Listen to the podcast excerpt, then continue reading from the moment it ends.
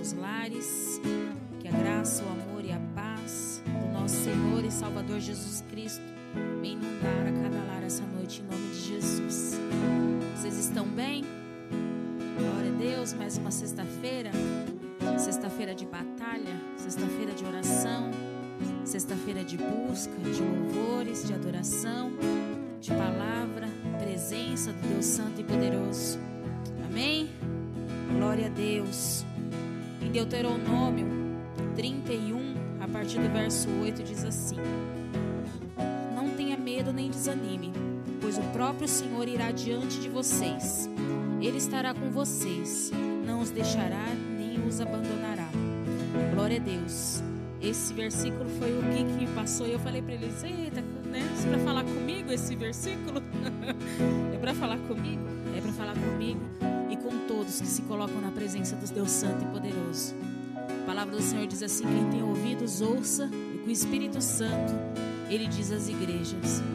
Que nossos ouvidos estejam abertos essa noite, os nossos olhos, que o nosso coração esteja voltado ao Senhor Jesus, esteja aberto para louvá-lo, bendizer, engrandecer, para receber as instruções, o maná que vem do céu, o alimento, com muito amor, com muita reverência, com muita comunhão. Glória a Deus. Alessandra vai orar, convidá-lo formalmente. Amém.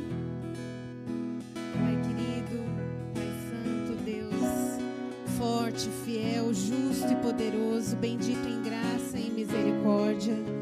Pelo poder que há no nome de Jesus Cristo, estamos aqui, Senhor, mais um dia, te dando graças por tudo que o Senhor tem feito em nós, por tudo que o Senhor tem feito por nós. Estamos aqui hoje, Senhor, é porque a Sua misericórdia nos alcançou mais uma vez. Estamos aqui, Senhor, é porque o Senhor tem um plano para nós.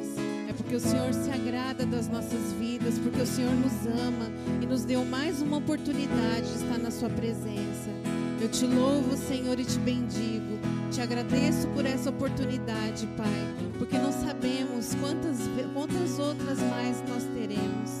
Por isso estamos aqui, Senhor, para louvar, bendizer o teu santo nome, para sermos tratados, para sermos refeitos, para sermos ajustados segundo o teu querer e a tua vontade. Toma, Senhor, os nossos corações em tuas mãos. Toma, Senhor, as nossas petições. Toma os nossos pensamentos. Toma no- tudo que há em nós, Senhor. Toda aflição, todo medo, toda agonia, tudo aquilo, Senhor, que está transbordando o nosso coração, Senhor. Que seja entregue no teu altar. Que o Senhor contemple, Senhor, a nossa oração nessa noite. Que o Senhor contemple, Senhor, o nosso louvor.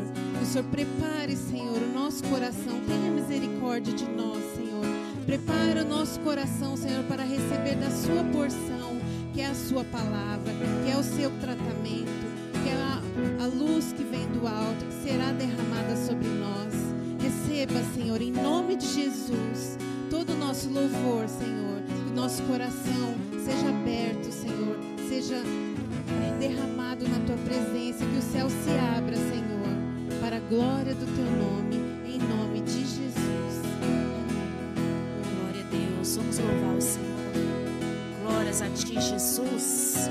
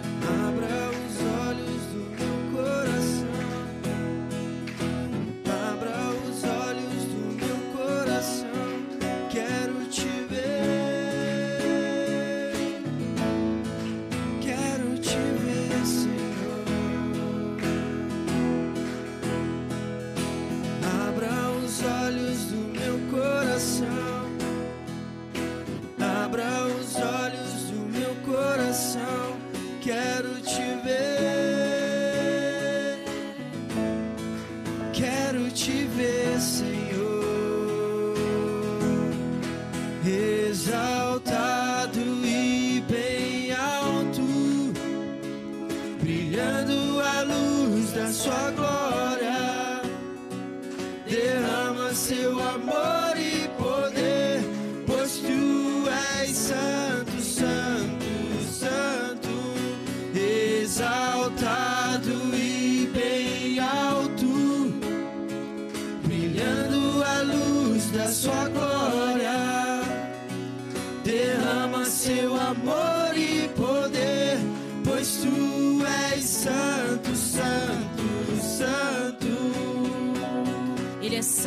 Poderoso. Declara em nome de Jesus. Declara em nome de Jesus que o Senhor é santo. Que o Senhor é digno. Que o Senhor é digno de louvor e adoração. Santo, santo, santo, quero te ver.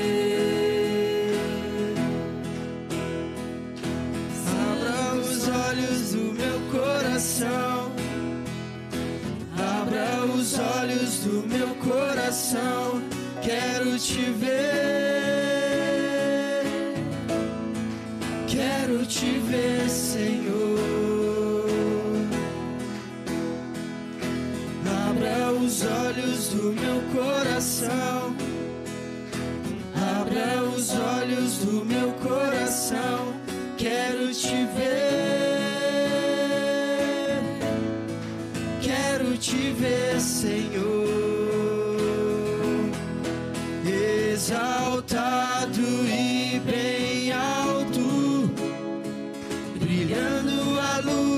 Sua glória derrama seu amor e poder, pois tu és santo, santo, santo, exaltado e bem alto, brilhando a luz da sua glória. Derrama seu amor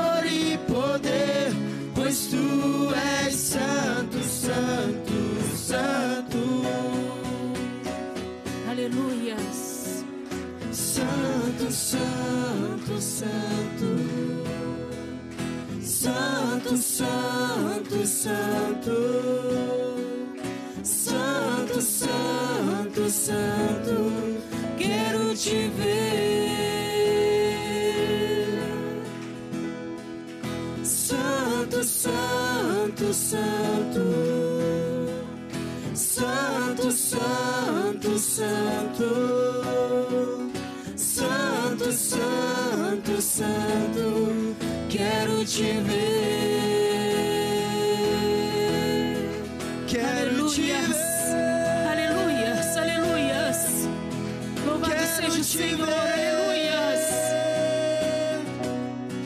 Quero te tocar, quero te abraçar, quero te ver, quero te ver,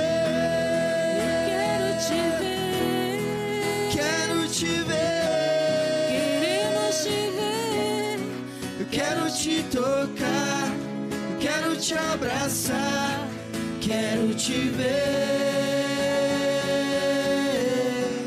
quero te ver. Eu quero te ver. Quero te ver, Queremos te ver.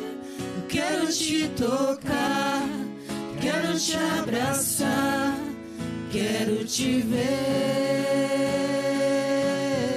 Mais alto, mais alto. Ao Senhor que você quer ver, que você quer abraçar, quer tocar, quer sentir o cheiro dele. Silvia, glória a Deus. Eu estava em oração por você hoje. Glória a Deus. Louvado seja o Senhor por você estar aqui. Louvado seja Deus. Aleluias. Quero te ver, Aleluia. Glória a Deus. Oh, Deus querido. Glória a Deus. Eu fiquei feliz em vê-la porque o Senhor trouxe ela no meu coração ho- hoje. E eu, Jesus, que falta da Silvia. Eu vou atrás do telefone da Silvia. E quando eu vi ela entrando ali, eu glorifiquei o Senhor. Nós temos que sentir falta mesmo do corpo. Nós temos que sentir falta daquele que faz parte. Aleluia. Glória a Deus. Aleluias. Eis-me aqui outra vez diante de ti.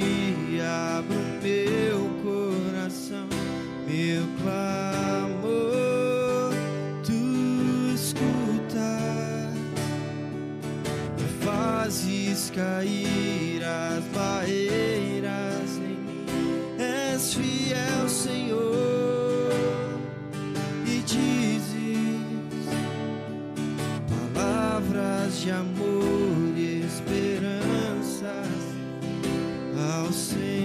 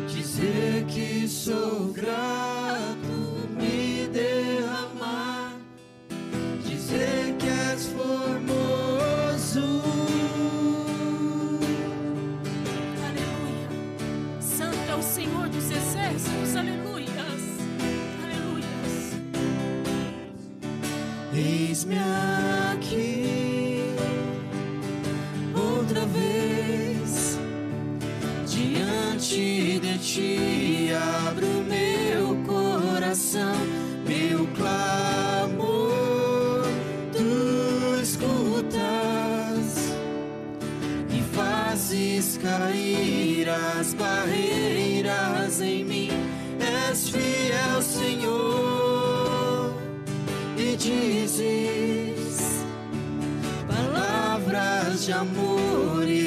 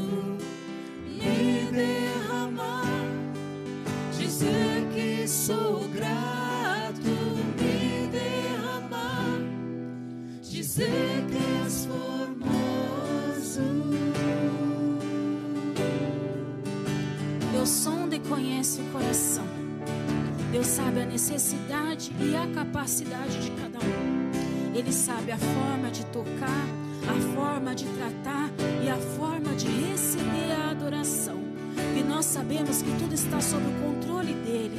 Até a adoração a ele mesmo é controlada pelas tuas mãos. É conforme o desejo do coração dele. É conforme o querer dele. E é por isso que estamos aqui essa noite, Senhor, para te louvar, Pai, para te engrandecer, Senhor dos Exércitos, conforme o teu querer e a tua vontade, Pai amado.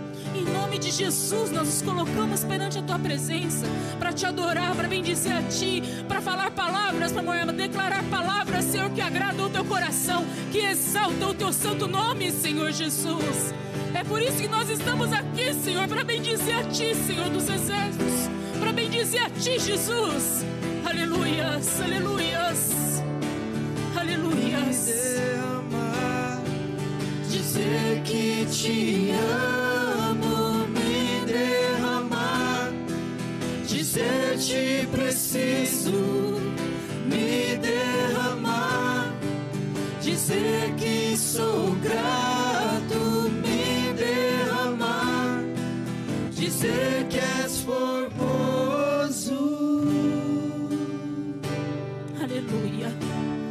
Aleluia. Aleluia. Aleluia, aleluia, aleluia, aleluia. Glorificado seja o teu nome, Senhor. Glorificado seja o Senhor dos exércitos. Toda glória, Senhor. Toda adoração, Pai amado. É tudo para ti, Senhor.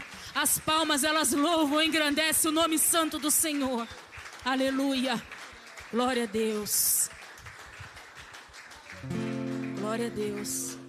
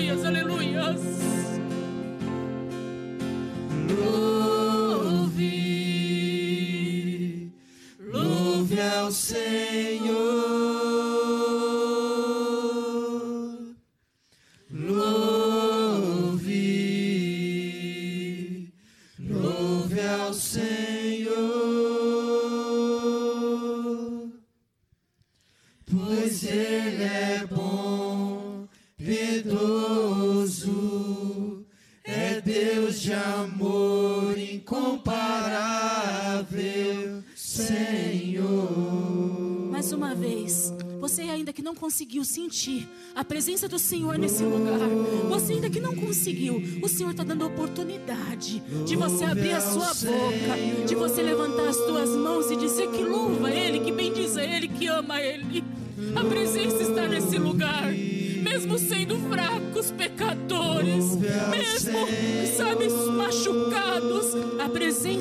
Senhor está sobre esse lugar. A presença do é Senhor através do Espírito Santo. Aleluias.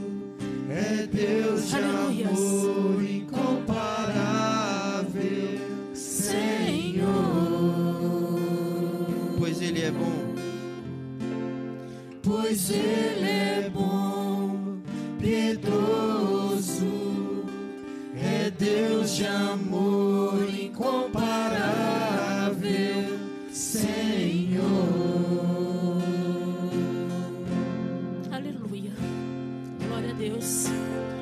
seja o Senhor. Louvado seja Deus. Ah, Jesus. Oh, Deus, como o Senhor é lindo, Pai. Aleluia. Aleluia. Aleluia. Glória a Deus.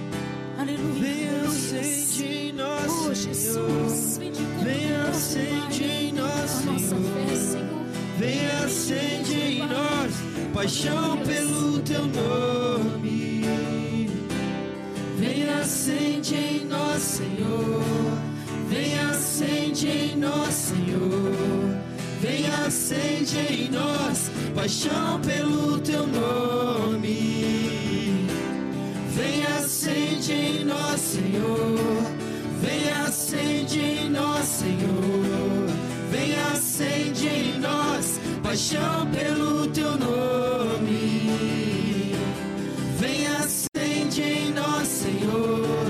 Vem acende em nós, Senhor. Vem acende em nós paixão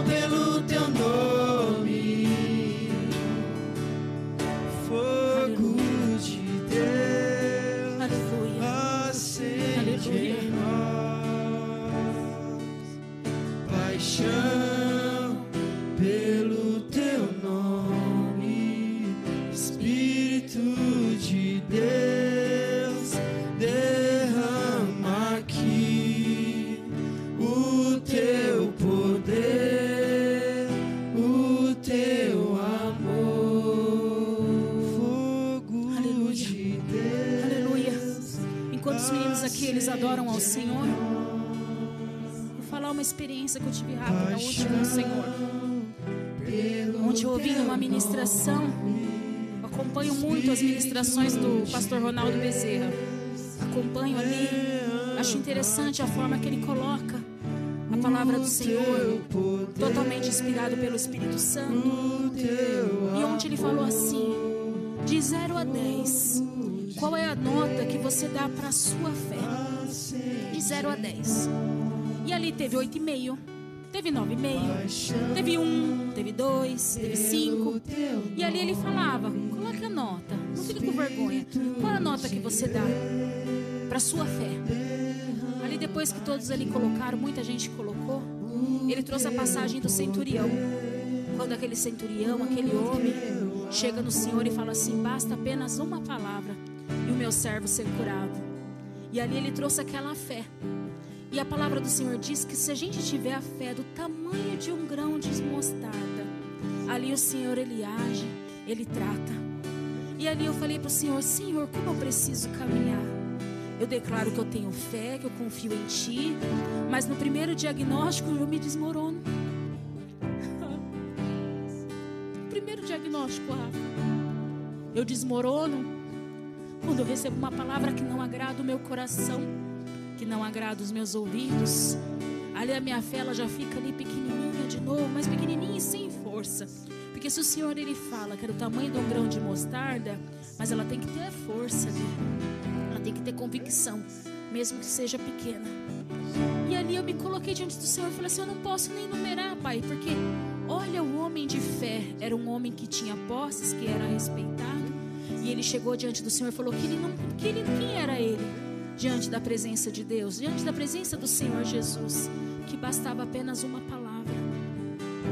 O Espírito Santo coloca no meu coração a fé suficiente aqui para que seja apenas uma palavra.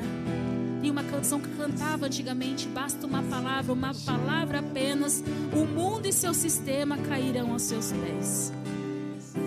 Mas, Senhor, é a minha fé. E a minha fé como que fica? Como é que eu começo?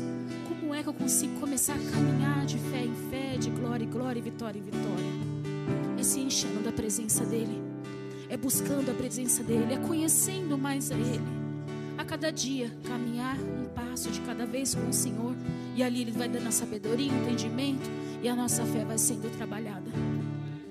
Assim, o Senhor me trouxe agora isso na memória que eu pedi para ler hoje me ajudar aqui na ministração. Começo eu disse assim: quem tem ouvidos, ouça o que o Espírito diz à igreja. O Espírito Santo de Deus, ele fala do começo ao fim. Ele fala desde o momento que é dado um boa noite até quando o pastor ele entrega a bênção apostólica aqui e diz amém. O Espírito Santo de Deus ele fala a todo momento e que nós venhamos ter esse encontro realmente com o Senhor, que a nossa fé venha a ser trabalhada, que a minha a sua fé venha a ser trabalhada, para quando chegar as diversidades, as dificuldades, nós estejamos fortes, firmes naquilo que nós cremos, no Senhor que nós cremos, os nossos pés fiquem firmes no Senhor que nós cremos. Vem acende em nós, Senhor, paixão pelo teu nome. Vem acende, Senhor, paixão pelo teu nome. Que nós venhamos não somente ter paixão por ti, Senhor, mas confiar em ti, Pai. Trabalhar a nossa fé, Senhor dos exércitos, porque a tua palavra é clara, Senhor. O Senhor fala isso, Pai. Oh, Jesus. Aquela mulher do fluxo de sangue, Senhor, é outro exemplo pra gente. Basta apenas eu te tocar, Senhor. Basta apenas eu te tocar, Senhor dos exércitos. Isso é pela fé, Pai. Paixão pelo teu nome. Vem acende em nós, Senhor. Vem acende em nós, Senhor. Vem acende em nós paixão pelo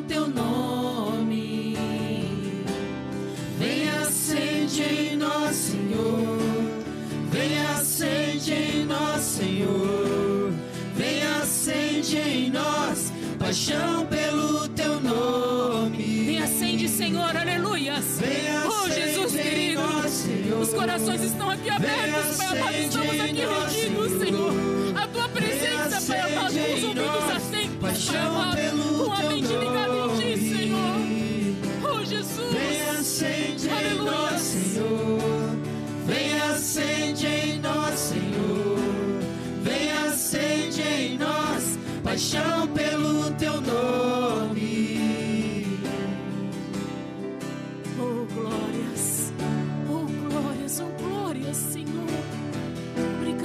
Jesus, pela tua presença, Pai. Obrigada, Jesus. Obrigada, Senhor, pois o Senhor habita nos meio, no meio dos louvores, Pai. Obrigada, Senhor Jesus, porque o Senhor se faz presente na forma mais simples da adoração, Senhor. Nós te amamos, Jesus.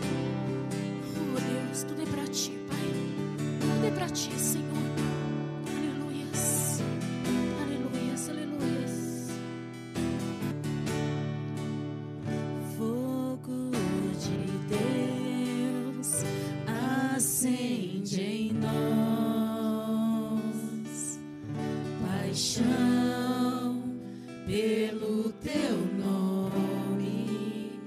Espírito de Deus derrama aqui o teu poder, o teu amor em nós. Aleluia. E a igreja glorifica o Senhor com as suas palmas e recebe o pastor Rafael em nome de Jesus. Aleluia.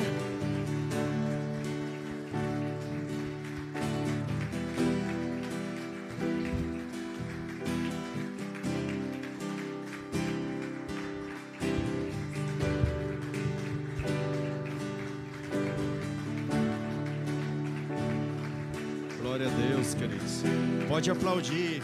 Ele é digno de receber toda honra, todo louvor, toda adoração.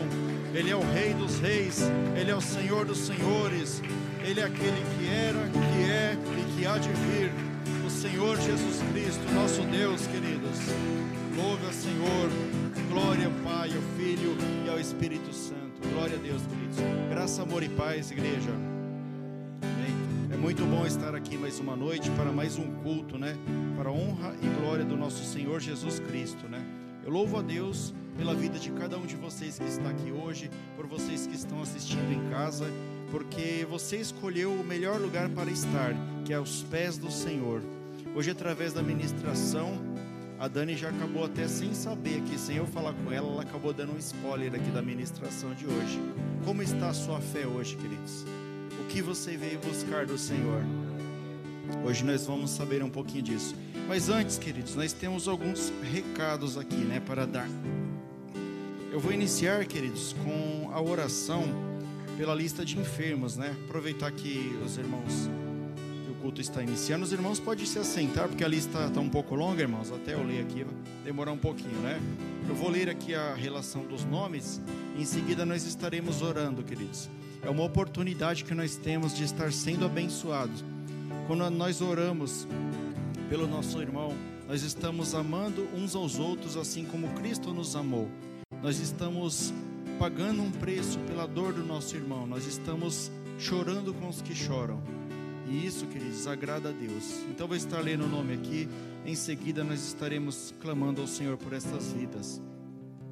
Hoje estaremos clamando pela vida do Nelson Duarte, Jorge Bernardo, Eliana Duarte, Cleusa Veloso, Manuela Silvestre, Roberta Gabriela, Renan, Renato, Rogério Lima, Bianca, Daniela, Daniel Lima, Bianca, Valmir, Danilo Luz, Rogério Silva, Cleusa Martins Veloso, Juraci Viana, Eduardo Camargo, Eliette Belo, Renata Belo, Israel Camargo, Ana Maria Santana, Manuel Santana, Laírton, Josuel, Miriam Gonçalves Brito, Robson Moura, Marta Alves de Melo, Letícia Fontes de Oliveira, Valmir Mendonça, Ana Karina, Dario Herrera, Ivanor, Ivo, Fátima Magalhães, Fábio Franco, Marinalva Soares dos Santos, Robson, Marta, Letícia, Família Crem, Gabriele, Gabriel, Rafael, Rian, Wellington, Alessandro de Santana, Silmara da Costa, Josina, Roberta Lessa, Diogo Morales Soler, Nilza eh, Maria Marques, Arlindo, Luziedna, Evandro, Amália, Ana Carolina e mãe,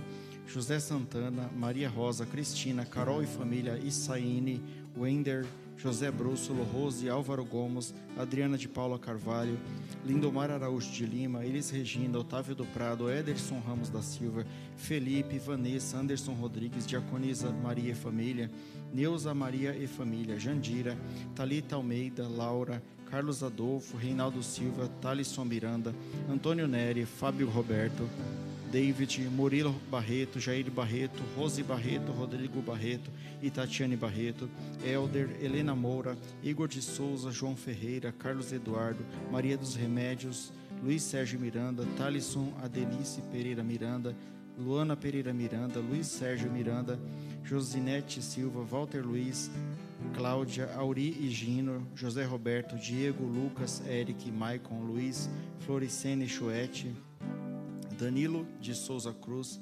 Rodrigo, Esther, Mário César, Otávio do Prado, Maria Rosa Lima, Cássia, José Araújo, Benedita Inês da Silva, eh, Josué Avelino, Valdir Santesso, Benedita Inês, Kelly Everton, Aguinaldo Mendes, pelo nosso irmão Walter, pelo Mário César, Otávio do Prado, Maria Rosa Lima, Zilda Santos, Amável Augusto Lima, Maria Ribeiro, Robert Ribeiro, Elodie Duarte, Adailton César, Alessandra Navarro e Rafael Monteiro. Esses são os nomes que nós estaremos intercedendo. Quem puder, quem quiser, fique em pé. Nós estaremos clamando por essas vidas. Eu peço que os irmãos me ajudem em oração. Senhor nosso Deus e Pai, neste momento nós levantamos um clamor, Senhor, em favor dessas vidas cujos nomes foram falados aqui, Pai. Pai, nós colocamos diante da tua poderosa presença, porque nós cremos, Senhor, na tua palavra, onde o Senhor diz que nós clamaremos, Senhor, o Senhor ouviria a nossa voz e sararia a nossa terra, Pai. Por este motivo, nós colocamos essas vidas nas tuas presenças, Senhor, e pedimos, Pai, que o Senhor, se for do teu agrado, coloque a tua mão poderosa sobre cada uma dessas vidas, Senhor. Que o Senhor faça conforme aquilo que estiver no teu coração, Senhor. Derrama sobre cada um deles da tua graça, da tua unção e misericórdia, Pai. Vai visitando, Senhor, cada leito do hospital, cada leito da UTI, meu Deus. Visita aqueles que estão enfermos, mas estão em casa, Pai. Visita Visita aqueles que estão passando por um momento de depressão, momento de tristeza, de fraqueza, meu Deus. Levante essas vidas em nome de Jesus, papai. Também pedimos, Senhor, todos aqueles, Senhor, que estão com um casamento destruído, que o Senhor venha agir, venha reatar, Senhor, venha abençoar as famílias, porque nós sabemos que a família é um plano de Deus. Também pedimos, Senhor, por todos aqueles que estão presos nas drogas, nos vícios, Senhor, na prostituição, Senhor, que sejam libertos em nome de Jesus, Pai, porque nós cremos no Teu poder, nós cremos que o Senhor pode todas as coisas. Então, Pai, visita cada um deles, derrama sobre eles, Senhor, o Teu poder, Senhor, a Tua glória, Senhor, e a Tua cura em nome de Jesus. Restaura cada uma dessas vidas, Senhor, em nome de Jesus nós te pedimos e desde já nós te agradecemos, porque nós cremos na tua palavra, Senhor, em nome de Jesus. Muito obrigado, Senhor. Amém e amém. Glória a Deus, aplaudo o Senhor. Pode se assentar. Amém. Pode se assentar, irmão. Em nome de Jesus. Agora nós temos mais alguns recados aqui, queridos. Agora é o momento de dízimos e ofertas, queridos. Aqui está a minha oferta, o meu dízimo. Né? Eu já vou pedir para os diáconos entregando os envelopes. Isso aqui, querido, é uma coisa muito importante que muita gente aí fora, muita gente do mundo nos critica, não entende o que é isso daqui, queridos. No nosso envelope de oferta diz assim: porque se alguém quer dar, Deus aceita a oferta conforme o que a pessoa tem. Deus não pede o que a pessoa não tem. Ou seja, se você quer dar, se você quer ofertar, dizimar na casa de Deus, de coração, Deus aceita, queridos. Agora, se você não pode, se você não quer, não faça. Aqui nessa igreja nós recomendamos: não faça nada daquilo que, que for forçado, daquilo que for pressionado a fazer, queridos. Aqui nós não te forçamos a entregar o dízimo oferta. Isso aqui é um voto com Deus. Aqueles que dizimam em oferta na casa do Senhor são aqueles que conhecem isso daqui, que entendem a palavra de Deus e que sabem que isso daqui na verdade é bênção na sua vida. Você dizimar e ofertar na casa do Senhor, você está dando legalidade para que Deus possa agir nas suas finanças, para que Deus possa abençoar a sua casa, abençoar o seu trabalho, abençoar a sua vida. Porque, queridos, aqui nós cremos que Deus, ele é dono de todas as coisas, é dono do céu, da terra, das estrelas, da galáxia, do ouro e da prata. Então, queridos, como gratidão, se você trouxe, levante assim, nós estaremos apresentando ao Senhor. Senhor, nosso Deus e Pai, neste momento apresentamos diante de Ti, Senhor, os dízimos e as ofertas que o Teu povo trouxe à Tua casa, Senhor. Aqui, Senhor, nós fazemos isso porque nós entendemos a tua palavra, nós sabemos da importância, Senhor, do poder espiritual que isso tem no teu reino, Pai. Nós estamos semeando, Senhor, no teu reino, porque nós cremos que o teu filho Jesus veio aqui, Senhor, e pagou com a própria vida, Senhor, para que nós pudéssemos ter a salvação, Senhor. E nós fazemos isso como forma de gratidão, Senhor, por tudo aquilo que o Senhor fez nas nossas vidas, Pai. Muito obrigado. Pode entregar o diácono, a diaconisa, estaremos louvando ao Senhor. Paixão pelo teu nome, Espírito de Deus, derrama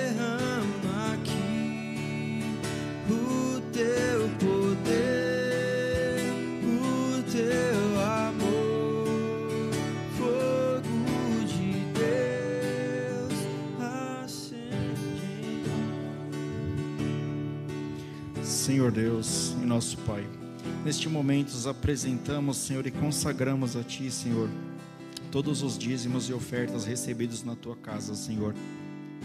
Isso aqui, Senhor, foi dado pelos Teus servos, Senhor, por aqueles que creem no Teu reino, que creem no Teu Filho, como mantimento para a Tua casa, Senhor. Como Tu bem sabes, Senhor, nós estamos fazendo a construção, Senhor, do templo, para podermos sairmos do aluguel, Senhor. Isso é para que Teu nome seja engrandecido, Pai.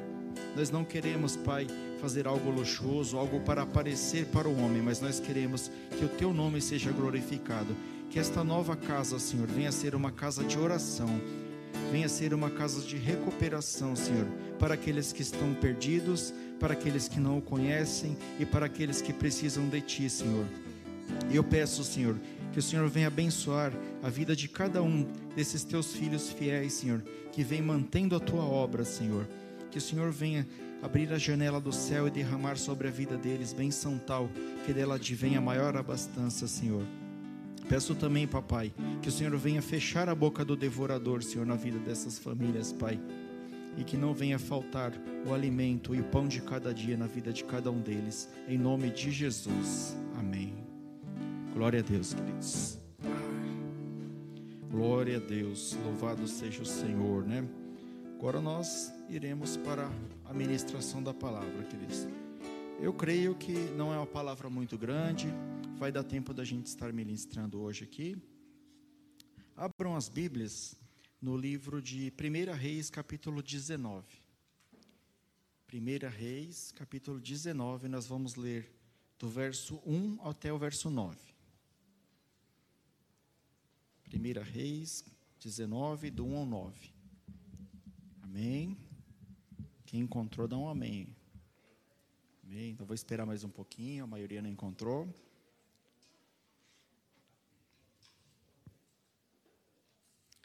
Essa palavra será para a honra e glória do nome do nosso Senhor Jesus Cristo, queridos. 1 Reis, capítulo 19, do 1 ao 9, diz assim a palavra do Senhor. Acabe fez saber a Jezabel tudo quanto Elias havia feito e como matara todos os profetas à espada. Então Jezabel mandou um mensageiro a Elias e disse-lhe: Faça-me os deuses como ele aprouve, se amanhã, a esta hora, eu não fizer a tua vida como fizeste a cada um deles. Temendo, pois, Elias levantou-se e, para salvar a sua vida, se foi e chegou a Berseba, que pertence a Judá, e ali deixou seu moço. Ele mesmo, porém, se foi ao deserto, a caminho de um dia, e veio e se assentou debaixo de um zimbro, e pediu para si a morte, e disse: Basta, toma agora, ó Senhor, a minha vida, pois não sou melhor do que os meus pais. Deitou-se e dormiu debaixo do zimbro, e eis que um anjo o tocou e disse: Levanta-te e come. Ele olhou e ele viu, junto à cabeceira, um pão cozido sobre as pedras em brasa e uma botija de água. Comeu, bebeu e tornou a dormir. Voltou a segunda vez o anjo do Senhor, tocou-lhe e lhe disse: Levanta-te, come, porque o caminho te será sobremodo longo. Levantou-se, pois comeu e bebeu, e com a força daquela comida caminhou quarenta dias e quarenta noites até Horebe, no monte de Deus. Ali entrou numa caverna, onde passou a noite, e eis que lhe veio a palavra do Senhor e lhe disse: Que fazes aqui, Elias? Até aqui, queridos. Senhor nosso Deus e Pai, a tua palavra foi lida, Senhor, e agora será ministrada. Eu peço que o Senhor me use da forma que o Senhor quiser, Senhor, para que esta mensagem seja passada, Senhor, da forma que o Senhor colocou no meu coração, mas que a prioridade seja aquilo que o Senhor quer passar para o teu povo, Senhor. Em nome de Jesus, usa-me apenas como instrumento. A honra, a glória, o louvor, a adoração seja somente teu. Em nome de Jesus, amém. Queridos, quem crê que essa palavra que acabou de, foi, de ser lida aqui é verdadeira, é a palavra de Deus? Quem crê? Quem crê que essa palavra aqui que acabou de ser lida aconteceu verdadeiramente e ela vale para os dias atuais? Quem crê? Que bom, a maioria crê que essa palavra é para os dias atuais. Eu dei o título a essa mensagem de Você não está sozinho. Você não está sozinho, né? Muito simples e fácil de entender no contexto aqui com o que ocorria com Elias. Né? Muitos de nós sabemos que nós não estamos sozinhos, que Deus está conosco. Mas algumas vezes na nossa vida nós passamos por algumas situações a qual nós nos sentimos sozinhos nós nos sentimos abandonados, nós nos sentimos fracos, assim como Elias, queridos, assim como aconteceu com Elias. E será que nesse momento de fraqueza, nesse momento que você está se sentindo fraco, você tem glorificado o nome de Deus mesmo quando você está fraco? A Dani já deu até um spoiler aqui, né, Dani? Quando a gente está fraco, será que a nossa fé ela é tão pequena a ponto da gente glorificar o nome de Deus? como que a gente tem tratado? É isso que nós vamos aprender aqui, queridos, um pouquinho aqui através da vida do Elias, né? É uma passagem muito conhecida, é muito pregado sobre isso daqui, mas hoje eu pretendo passá-la de uma forma diferente. Nesse período aqui, queridos, apenas contextualizando para vocês, né? Elias, profeta de Deus, ele foi levantado para confrontar o rei de Israel. Né? Nessa época, o reino era dividido entre Judá e Israel, reino do norte e reino do sul. Então, Elias foi levantado no reino do norte. Na época, o rei era o rei Acabe, com a sua é, esposa Jezabel. E era um reino que estava corrompido, era um reino que estava idolatrando outros deuses, não era um único Deus, não era apenas Baal. Era, é, sempre começava com Baal, né? era Baal não sei o quê, até anotei o nome aqui, ó. Baal Mecarte, que era o deus da, da produtividade agrícola, Baal não sei o que, que era o deus do dinheiro, vários deuses. Então o povo de Deus, né, por mais uma vez, né, acho que eu perdi a conta de quantas vezes eu preguei isso aqui, que o povo se corrompia, né? Deus falava: "Povo, você tem que adorar o único Deus, o Deus que te tirou do deserto", mas o povo se corrompia. Então estava tudo corrompido e tudo por influência da Jezabel. Esse rei Acabe, ele se casou com a, essa rainha Jezabel, mas ela pertencia a outro povo que não era do povo judeu. Então ela, quando ela veio para Israel, ela trouxe todas as crenças, todos os ídolos daquela época, e o rei Acabe, na intenção de é, aumentar o império dele, se proteger contra uma revolta, ele falou: Vou me casar para fazer alianças com outros povos, né? A pior besteira que ele fez. E, e, por ocasião disso, acabou sendo que o povo de Israel mais uma vez se corrompia, se esquecia do Senhor e estava adorando outros deuses, estava pervertido, estava fora daquilo que Deus tinha preparado para eles. E como Deus não nos abandona, ele levanta o profeta Elias. E o profeta Elias foi levantado para confrontar este reino. A missão do profeta Elias era confrontar Acabe e Jezabel e os profetas de Baal, de Aserá, todos aqueles profetas, tudo aquilo que levava o povo à idolatria. Que, que aconteceu, queridos? Ao, ao, ser levantado, né, uma das primeiras coisas que Elias fez, ele confrontou os deuses dele da seguinte forma: eles tinham esse deus aqui, é, Baal Mecarte, que era o deus da produtividade agrícola. E o povo de Israel acreditava que a produção deles lá estava muito boa, estava indo bem, porque eles estavam adorando esse Deus. E Elias ia confrontar e falava: Olha, creia no único Deus, o nosso Senhor é o único Deus, não existe outro Deus além desse. Não, mas é, é o Baal lá que está fazendo tudo. Aí Elias falou: Tudo bem, então, debaixo da ordem de Deus, eu vou ordenar que não chova na terra durante seis meses, durante um período lá, que não chova sobre a terra. E só vai chover quando eu orar a Deus e Deus mandar chuva, para eu mostrar para vocês que esse é o único Deus. Mesmo assim, o povo ainda não creu muito, mas ficou sem chover, queridos, naquela região por muito tempo. Então, o Elias ele estava afrontando esse, esse rei Acabe, Jezabel, né? Que eles só tinham intenções malignas, eles tinham a intenção de levar o povo a se corromper, né? Para esse Deus aí de, de Baal. E todos eles adoravam Baal, a Seara, Elias, ele era esse profeta. Hoje, queridos, trazendo para os tempos atuais, hoje a igreja de Cristo representa Elias. Hoje a igreja de Cristo, ela tem que ir contra muitas coisas que o mundo coloca à sua frente. Muitas coisas que algum, até mesmo alguns cristãos têm relativizado. Não, mas isso não tem problema, mas isso é os tempos modernos, né? Queridos, Deus ele é o mesmo ontem, o mesmo hoje e o mesmo eternamente. Deus não muda. Deus não negocia princípios. Se está na palavra de Deus que Deus não suporta aquilo, ou que Deus abomina aquilo, ele abomina e pronto, queridos. Não tem conversa com Deus, não tem meio termo. E era da mesma forma naquela época. E nós, como, como servos de Deus, como representantes, como embaixadores do Senhor aqui nesta terra, nós temos que fazer o trabalho de Elias, nós temos que dar continuidade, nós temos que confrontar Acabe e Jezabel deste mundo. Então, queridos, é, em, em um, uma outra situação lá, só para contextualizar, para a gente chegar aqui no capítulo 19, né?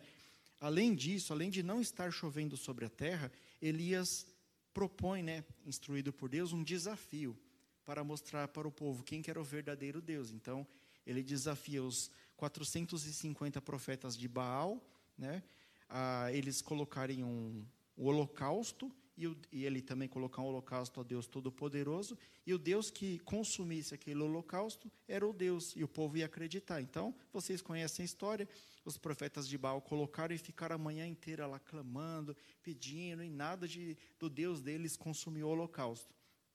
Aí o Elias pega e faz uma oração de aproximadamente 30 segundos, Deus manda fogo do céu, consome o holocausto. O que, que aconteceu aqui, queridos? ele, com, com isso, foi mostrado para o povo que o verdadeiro Deus, o único Deus, é o nosso Deus, que é o Deus Todo-Poderoso. E fez com que o povo cresce nisso daí. Posteriormente a isso, Elias manda matar lá os 450 profetas de Baal. Né? Aqui é só a introdução para os irmãos se situarem. Mas o que, que eu quero chamar a atenção dos irmãos aqui era a intimidade que Elias tinha com Deus. A palavra diz, né? Está lá dois versículos a oração de Elias, né? Ele fala assim: Deus de Abraão, Isaac e Jacó, para que o seu povo creia que você é o único Deus, né? Peço que o Senhor mande fogo do céu e consuma essa oferta, mais ou menos isso.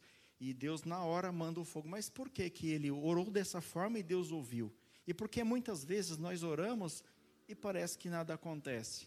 O que, que tem de diferente? O que, que Elias tinha que nós não temos? Sendo que, lá no livro de Tiago fala que ele é homem comum como nós, sujeito às mesmas coisas. É isso que nós vamos aprender, é isso que nós vamos entender o que tinha de, o que tinha de diferente aqui, que mudava a vontade de Deus.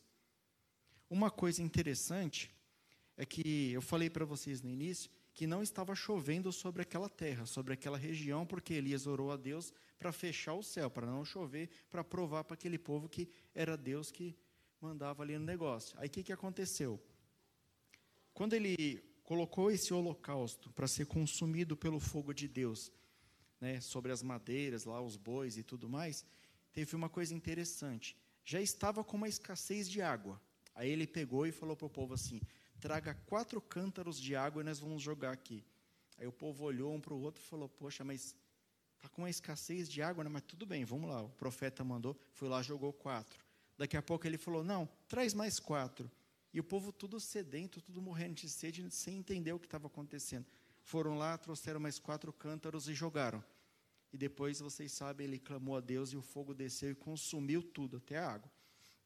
O que, que eu quero é, mostrar nessa, nesse início para vocês? Deus, quando você quer algo de Deus, você tem que colocar no altar de Deus aquilo que você está precisando. Se você está fraco, mostre que você pode ser forte para Deus. Se está te faltando água, como para esse povo, oferte água a Deus. Coloque no altar de Deus aquilo que você está precisando, aquilo que você quer. Aquele povo precisava de água. E se vocês continuarem a leitura aqui, porque são três capítulos aqui extensos, queridos, eu estou tentando resumir aqui, mas se você ler na sua casa, são três capítulos extensos. Depois disso, você vai ver que Elias ora e Deus começa a mandar as nuvens. Aí o moço dele fala: Eu vejo uma pequena nuvem do tamanho da mão de um homem, e daqui a pouco vem uma tempestade sobre aquele lugar e enche todos os riachos, tudo tudo que eles precisavam e volta a ter água naquele lugar. E mais uma vez, Deus prova que Ele é o Deus soberano sobre aquele povo. Então, o que tornou Elias um homem de Deus, né, um homem conhecido como homem de Deus, era a intimidade, em primeiro lugar, a intimidade que ele tinha com Deus. Ele estava com os ouvidos abertos para ouvir aquilo que Deus queria que ele fizesse. Em segundo lugar, queridos, ele se sacrificou, ele levava uma, uma vida dedicada a ser o servo de Deus. Como você tem dedicado sua vida? Quanto tempo da sua vida você tem dedicado a Deus? Você tem sido servo de Deus só aqui na igreja? Você tem sido servo de Deus só 10 minutos, 20 minutos, uma hora, duas horas? Ou você tem sido servo de Deus aonde quer que você esteja? Essa é uma lição que nós podemos pegar aqui com o profeta Elias. Nós temos que entregar sacrifício a Deus, nós temos que entregar a nossa própria vida a Deus. Se nós queremos receber a vida de Deus, nós temos que entregar esta vida a Deus. Nós temos que ser servos de Deus. Outra coisa de Elias, ele era obediente, ele só fazia aquilo que Deus mandava ele fazer, queridos.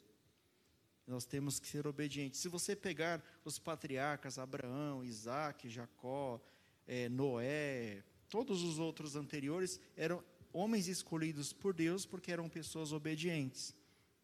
Então é mais um exemplo aqui que a gente pode pegar do profeta Elias. Elias, queridos, ele já sabia que Deus iria fechar os céus. Aí você fala, mas Elias era mágico, como que ele sabia? E Deus falou para ele que ia fechar o céu? Não assim no ouvido dele diretamente. Elias, ele conhecia a Torá, Ele conhecia profundamente a palavra de Deus. Então, mais uma coisa que a gente pode aprender aqui. Se você é uma pessoa que conhece profundamente a palavra de Deus, não precisa você ficar é, 24 horas por dia orando, pedindo revelação a Deus. A revelação está tudo aqui, queridos. Eu, eu vou provar para vocês que Elias já sabia o que ia acontecer. Lá em Deuteronômio 11, versículo 16, 17, eu vou ler para vocês, está escrito assim: Guardai-vos que vosso coração não se engane, e vos desvieis, e sirvas a outros deuses, e vos inclineis perante eles. O que estava acontecendo com o povo de Israel, queridos? Não era isso que estava acontecendo? E a ira do Senhor se acenda contra vós, e feche os céus, e não haja água, e a terra não dê o seu fruto, e cedo perecerás da boa terra que o Senhor vos dá. Elias, ele sabia a palavra de Deus, ele sabia a vontade de Deus, ele sabia que o povo estava corrompido, ele havia lido isso daqui em Deuteronômio. Ele falou: Deus vai fechar o céu. Eu estou embasado na palavra de Deus. Se eu clamar a Deus embasado na palavra dele, vai se cumprir, porque Deus não deixa a palavra dele passar em vão. Se está escrito na palavra de Deus, queridos, pode crer. Ele confiou no poder da palavra, porque a palavra de Deus ela se cumpre, ela se cumpre sempre na sua vida. Creia nessa palavra. Elias, queridos, ele também sabia do poder das orações, né? Lá em Tiago 5, versículo 17, diz assim: Elias era um homem sujeito às mesmas paixões que nós, e orando, pediu que não chovesse por três anos e seis meses. Foi três anos e seis meses, queridos. Não choveu sobre a terra. Aí eu, eu faço uma pergunta para vocês, para refletir. Um pouco mais para frente, fala que tinha 100 profetas que estavam escondidos em cavernas, que eles estavam sendo mantidos pelo é, pelo servo do rei lá, o Obadias. Eles estavam escondidos em cavernas. Eu aposto, queridos, que esses profetas eram homens de Deus, eram pessoas salvas, e eles estavam lá nas cavernas orando 24 horas por dia. O tempo que eles estavam acordados, escondidos na caverna, acho que eles só paravam para comer, nem para dormir eles paravam. E ficava lá orando em, em favor do povo de Israel. E Elias, queridos, fez essa oração de 30 segundos aproximadamente e Deus ouviu Elias. Qual a diferença de Elias para os profetas que só oravam? Elias agia, Elias levava uma vida abundante com Deus. Elias ele cumpria aquilo que Deus colocou para ele fazer. E muitas vezes nós temos pedido as coisas para Deus, nós temos orado a Deus e nada tem acontecido. Será que você tem levado uma vida abundante, uma vida de santificação? Será que você tem buscado Deus da forma correta? É isso que nós vamos aprender aqui através da vida de Elias. Então, queridos, como eu falei para vocês, Elias havia acabado de enfrentar 450 profetas de Baal e mais 400 de Aserá, né? Da 850 homens, né? E durante alguns momentos lá, enquanto os profetas de Baal estavam clamando para o Deus dele mandar fogo do céu e consumir a oferta, ele até zombava, falava: ah, Pede para o seu Deus aí, talvez ele esteja ocupado, talvez ele esteja via, viajando, né?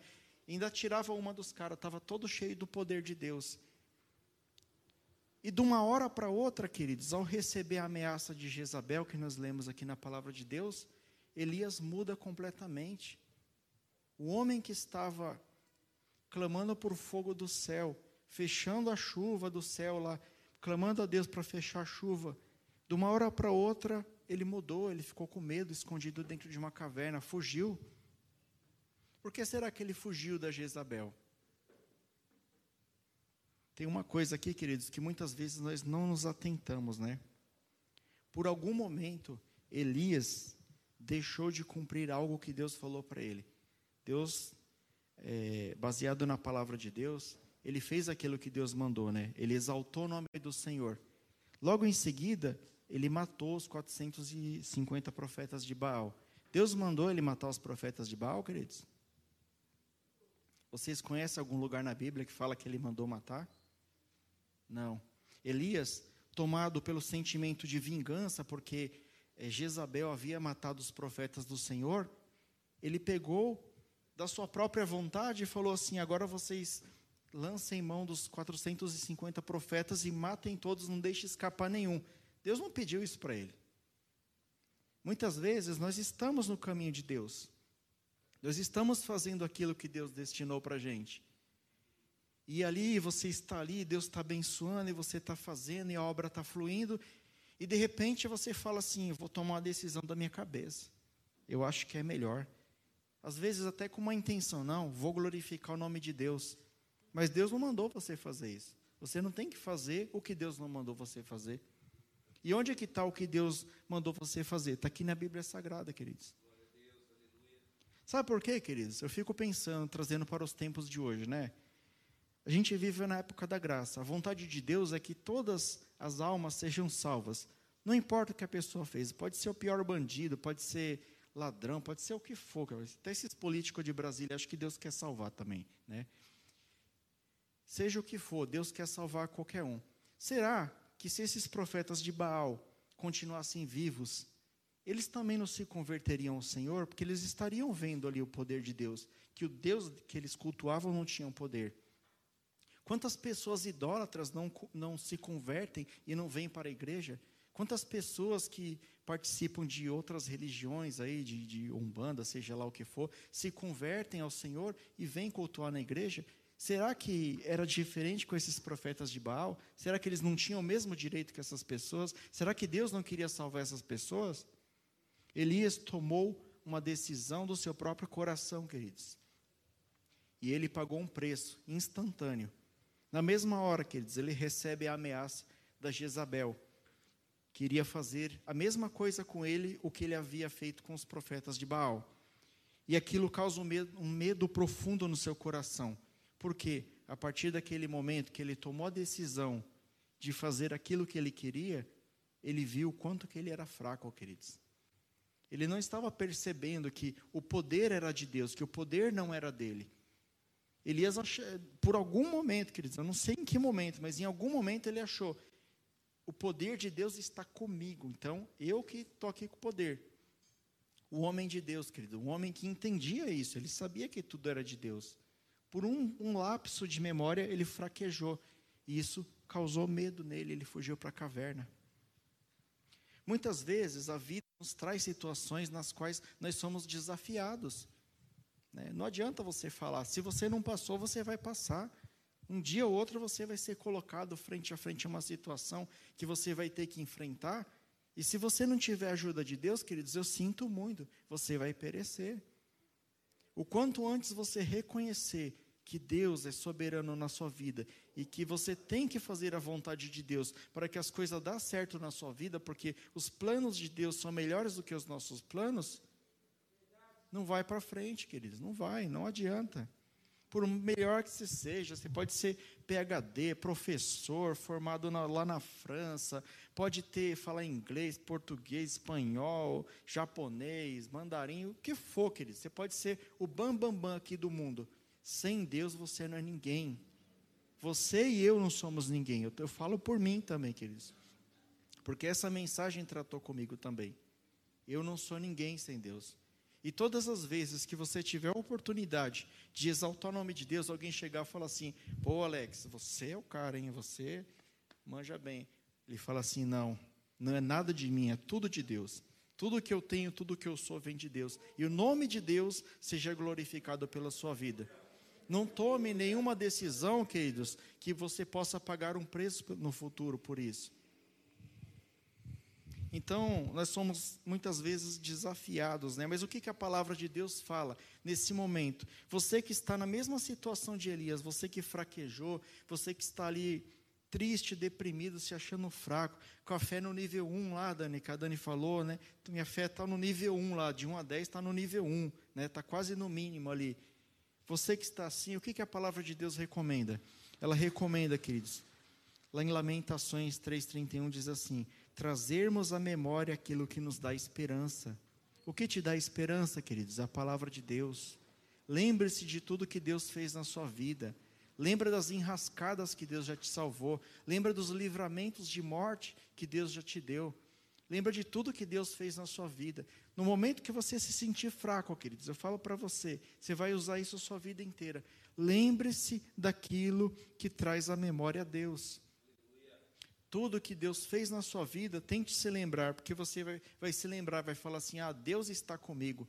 Pode ser que eu não esteja vendo nenhuma possibilidade de melhor agora, mas eu sei que Deus está comigo. Eu sei em quem eu tenho crido. É assim que você tem que falar, querido. O que você tem semeado, queridos, no altar de Deus?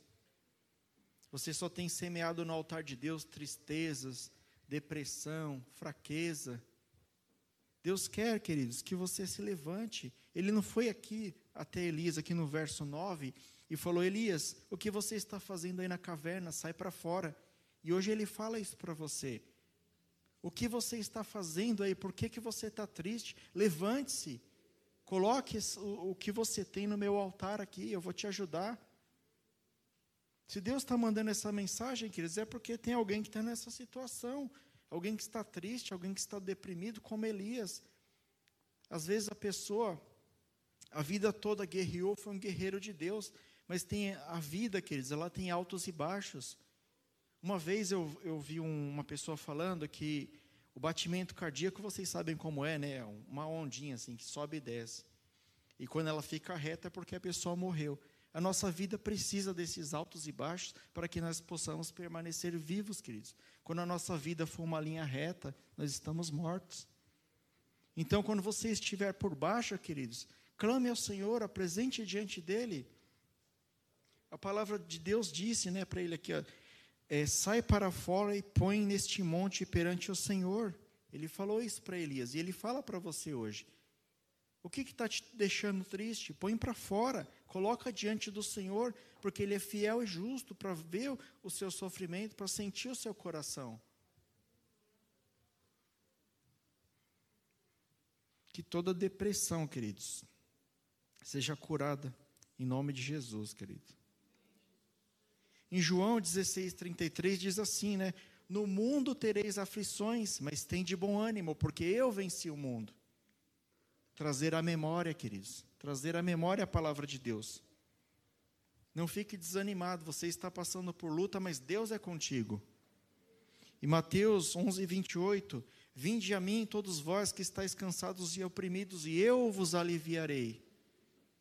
É promessa de Deus, queridos. Eu não falei no início que Elias, ele falou que Deus ia cessar a chuva sobre aquela terra, porque ele conhecia a palavra de Deus. A palavra de Deus está falando para você: Vinde a mim, todos vós que estáis cansados e oprimidos, eu vos aliviarei. Não guarde só para você, queridos, não sofra sozinho. Muitas lutas, Deus tem visto o seu sofrimento, Deus tem visto que você, o que você está passando, Deus tem visto que os, os amigos que você julgavam ser seus amigos estão te abandonando, você está sozinho, você está à deriva. Mas Deus não, Deus ele sempre te acompanha, queridos. Deus ele te acompanha desde o ventre da sua mãe, vai te acompanhar a vida inteira e vai te acompanhar até a sua, após a sua morte. Deus é poderoso, queridos, ele vê todas as coisas. Elias não conseguiu se esconder de Deus naquela caverna. E Deus foi até ele e falou: sai para fora dessa caverna e põe diante do Senhor. Busque força em Deus, queridos. Jamais tente fazer com a força do seu próprio braço, que você não terá sucesso. Agora, se você colocar Deus à frente de tudo aquilo na sua vida, você será bem mais sucedido. E a palavra diz, né, queridos, continuando aqui os próximos capítulos, que após sair da caverna, após ouvir a voz de Deus, né, tem aquela parte que fala que veio o fogo, veio o vento, partiu as rochas e tal, mas depois veio a brisa e Deus estava naquela brisa, e Deus conversa ali com uma voz mansa, ele acalma Elias, ele encoraja Elias a continuar. Hoje Deus está tentando te encorajar a continuar. Muitas vezes você está com um sorriso aqui, né? Você está com um sorriso, mas é como se fosse uma máscara. As pessoas não sabem como você está por dentro. Às vezes você está arrebentado por dentro, queridos. Mas só Deus sabe. E sabendo disso, ele mandou essa palavra hoje. Depois que Elias saiu da caverna, ele encontra com Eliseu, queridos. Aquele foi o seu discípulo e o seu sucessor. Isso nos mostra que após um período de deserto, Deus vem com a bonança, Deus vem com o suprimento, Deus vem com aquilo que Ele tem reservado para nós, Ele vem com a salvação. E acontecem situações inusitadas na nossa vida, queridos. Deus coloca novos amigos, novas oportunidades, assim como ele fez aqui na vida de Eliseu, né, e, o seu discípulo Elias. Nós precisamos entender, queridos, que nós nascemos sozinhos e sozinhos nós morreremos, queridos. Ninguém morre junto aqui, querido. É, cada um dará conta da sua própria alma. E o único que nós podemos contar é Deus, queridos. Não adianta. Se você é, tem um conflito na sua casa, o marido quer servir a Deus, a esposa não quer, vice-versa, o filho quer, a mãe não quer, eu vou falar uma coisa para vocês. Sozinho nós nascemos, queridos, e sozinho nós morreremos. Então, cada um dará conta da sua alma. E tem uma, uma coisa legal aqui, queridos. Logo depois que ele sai da caverna, né? Tem, é, tem um lance lá, tem uma passagem lá, né? Que o rei acaba e morre, né? Ele acaba caindo lá e morrendo do, do, de cima do, do palácio lá. E quem assume é o rei Acasias, rei Acasias. E esse rei Acasias ficou muito doente. E, em vez dele consultar o profeta do Senhor, né, mesmo sabendo depois de tudo que acontecera, ele mandou consultar os profetas de Baal. E para variar, os profetas de Baal em nada é a mesma coisa, queridos, porque só existe um Deus, o Deus que nós cremos. Não existe Buda, não existe Maomé, não existe qualquer coisa que seja, queridos. O nosso único Deus, o Deus Todo-Poderoso, Jesus Cristo, Ele é o único Deus. E depois que ele consulta Baal, aí ele manda chamar Elias. Só que Deus já havia revelado para Elias tudo isso que aconteceu. Está lá Elias e Eliseu sentados lá no monte e mandam a primeira remessa de soldados lá para buscar Elias. E esses soldados chegam assim de forma é, tripudiando dele, né, falando: Olha, vem que o rei está te chamando, vem logo, vem logo, vem logo. Aí ele fala: Não, se como você ousa desafiar o profeta do Senhor? Aí os soldados, ah, mas profeta do Senhor, e dá risada. Ele fala, então tá bom, se eu sou homem de Deus, desça fogo do céu e consuma você e seus soldados. Na hora, vum, fogo do céu, consumiu todos os soldados. Deus, ele restaura aquilo que ele já havia te dado, queridos. Não quer dizer que você passou por um momento de dificuldade e você fraquejou na fé. Não, Deus ele vai te levantar e ele vai restituir tudo aquilo que você perdeu. Se você foi uma pessoa dedicada a Deus, você faz a obra de Deus e você está buscando reconciliação com Deus, hoje Ele manda falar: Eu te quero de volta, eu vou restituir poder sobre a sua vida, mas para você fazer a minha obra, e dessa vez espero que você tenha aprendido a fazer aquilo que eu mando e não aquilo que você quer.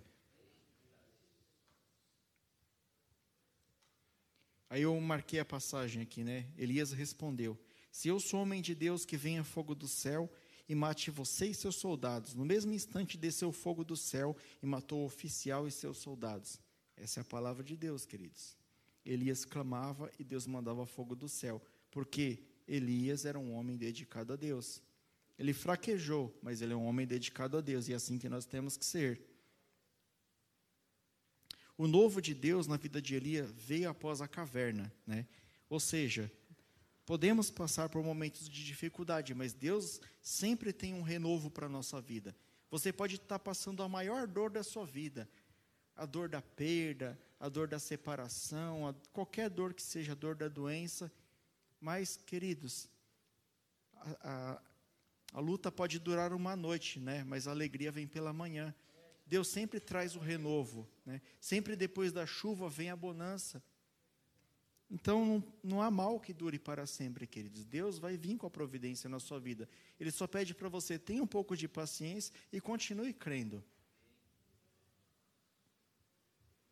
Elias pôde entender, queridos, que o sol brilha independente da escuridão da caverna, né?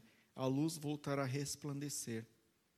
Acredite, sempre se renda completamente a Deus. Aí eu faço uma pergunta para você: qual tem sido a sua caverna? Aonde você tem se escondido de Deus? Será que você tem se escondido de Deus na sua casa? Será que na hora que não tem ninguém vendo, você tenta se esconder de Deus? Eu vou falar uma coisa para vocês, queridos.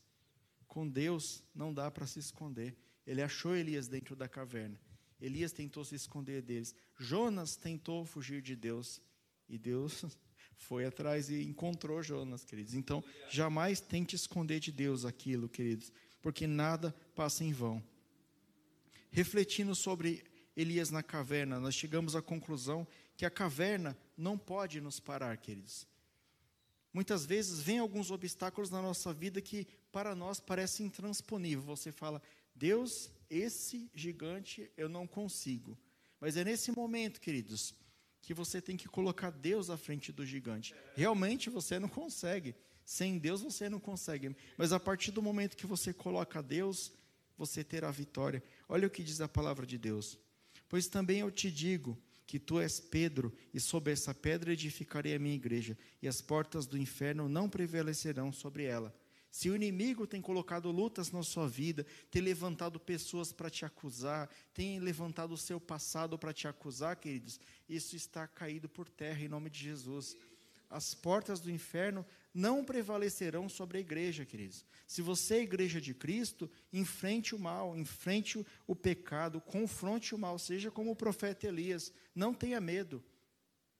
Muitas vezes nós temos medo de agir corretamente, de ser como cristãos frente ao mundo, porque pode te trazer algum prejuízo.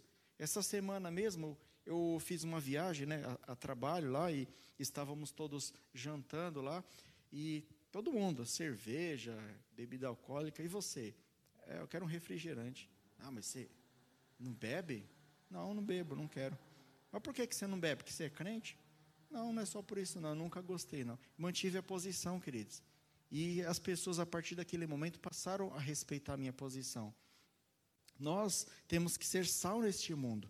Nós temos que fazer a diferença. Nós não temos que aceitar as coisas do mundo para a nossa vida com a relatividade. Isso está matando muita igreja, queridos. Muita igreja na intenção de arrebatar muitas pessoas, de fazer eventos e trazer membros para a igreja, só com a intenção de encher a igreja, queridos, está matando a igreja de Cristo. Sabe por quê? Porque está tornando crentes fracos, pessoas fracas na fé. Pessoas que a primeira dificuldade que ela tiver, a primeira caverna que ela tiver que entrar, ela vai abandonar Deus, queridos, e vai sair blasfemando e talvez nunca mais volte para Deus, porque ela teve uma decepção dentro da igreja.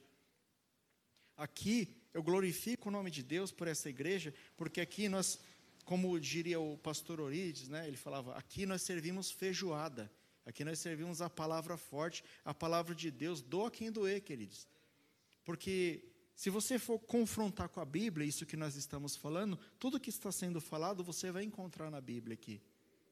Agora, se eu ficar só falando para você aquilo que você quer ouvir, aquilo que você quer ouvir, aquilo que você quer ouvir, uma hora o mundo vai chegar em você ó, e pá, toma uma paulada. E aí? Aí você fala assim: ah, mas o pastor Rafael não falou que ia acontecer isso. Ele falou que era só alegria, é só vitória. Agora é só vitória. É. Não é só vitória, não, querido. Nós temos que estar preparados para o momento da dor, para o momento da luta. E a luta vai vir. Se não veio, ela vai vir.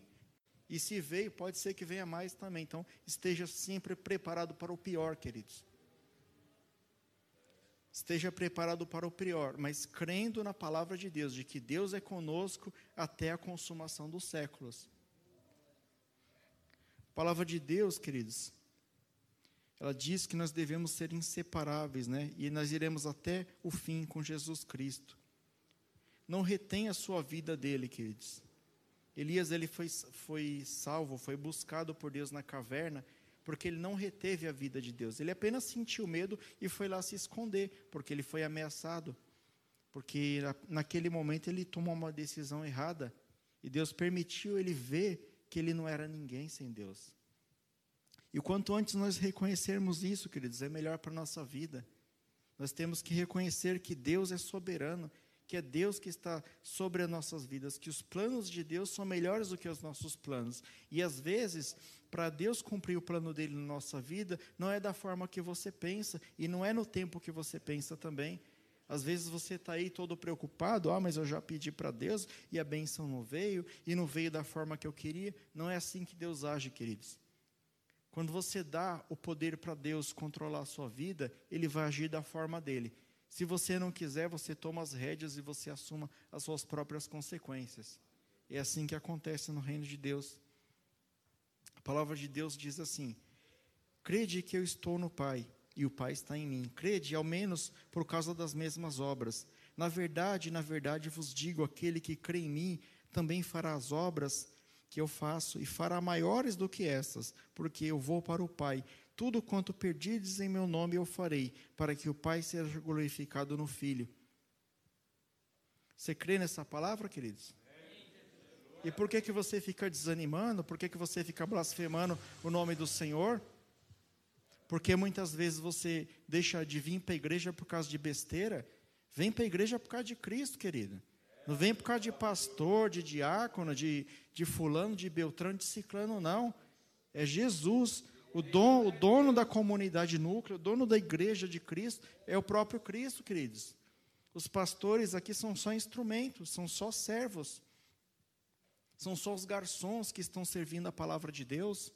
Às vezes, a comida não vem da forma que você espera. Às vezes, não é aquilo que você queria comer, mas Deus manda você comer aquilo que você precisa comer. Então, queridos, não desanime. Olha que promessa linda do Senhor. Nós faremos tantas coisas quanto Jesus e faremos até mais, queridos. Basta você ter fé. Seja como o profeta Elias, tenha a mesma fé que ele ele, tudo que ele clamava ao Senhor era baseado na palavra de Deus. E você aí com medo, medo de perder emprego, medo de perder namorada, medo disso, medo daquilo, medo de comprar carro, medo de comer, não comer feijão com farinha amanhã, pelo amor de Deus, querido. Deus soberano, seu Deus é o Deus dono de tudo, queridos. É o Deus dono do ouro, da prata, de todas as coisas. Eu falei aqui no início do culto. Não tenha medo, Deus é contigo. Nós já estamos finalizando, querido. Falei que era uma palavra rápida, né? Elias, ele aprendeu uma coisa que nós devemos aprender: confiar totalmente em Deus, queridos. Enquanto ele esteve escondido de Acabe, no tempo que ele esteve foragido, Deus o sustentou. Pode ser que você está fraco agora, mas Deus vai te sustentar na sua fraqueza. Deus sustentou Elias, os corvos o alimentavam, Deus mandava corvos para levar é, pão para ele de manhã e carne à tarde, queridos. Olha que maravilha. Então ele foi sustentado por corvos, né? Um animal assim tido como desprezível, um animal agorento, mas Deus usa aquilo que não é para transformar naquilo que é. Muitas vezes você tem se achado pequeno diante de Deus. Senhor, mas eu não sei fazer nada. Senhor, mas eu não sirvo para nada. Serve sim, querido. Ele está falando hoje para você. Você serve, você é precioso para Deus. Para de se desvalorizar. Valorize, tenha fé no Senhor. Seja edificado. Deus também, queridos, protegeu Elias, né? Durante essa empreitada, durante Elias estava fazendo a obra de Deus, ele estava sendo protegido. Deus proveu, queridos, para que nenhum soldado conseguisse prender Elias. Ele não foi preso. Acho que foram mandados três, três hordas, três hostes de soldados lá de é, cada uma com 50 soldados. As duas primeiras, Elias orou, Deus mandou o fogo do céu e consumiu. E a terceira, o soldado se ajoelhou e falou: Ó oh, profeta, por favor, venha conosco. Falou com jeitinho e Elias foi lá e atendeu o rei Acasias, queridos. Então, nenhum soldado foi capaz de prendê-lo. Então, o que eu posso falar para vocês? Se você está com medo de Satanás, se você está com medo de, de macumba, de ser aprisionado, queridos, você é filho do Deus Altíssimo, não tenha medo dessas coisas. Nada poderá resistir ao poder de Deus na sua vida. Porque a palavra de Deus diz assim, queridos: Porque aos seus anjos dará ordens ao teu respeito, para te guardar em todos os teus caminhos. Eles te sustentarão nas tuas mãos, para que não tropeces com seus pés em pedra. Com uma promessa dessa, queridos, você tem medo de quê? O que te impede de servir ao Senhor verdadeiramente? O que te impede de confiar em Deus?